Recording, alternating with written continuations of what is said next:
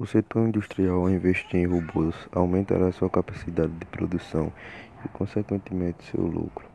Porém, um mercado com maior desemprego não é nem um pouco interessante, já que é preciso incentivar o consumo para que as vendas acompanhem esse crescimento. Portanto, a melhor iniciativa nesse cenário é investir na capacitação de seus funcionários para que eles assumam um cargo mais técnico, seja por ensino profissionalizante, técnico ou superior.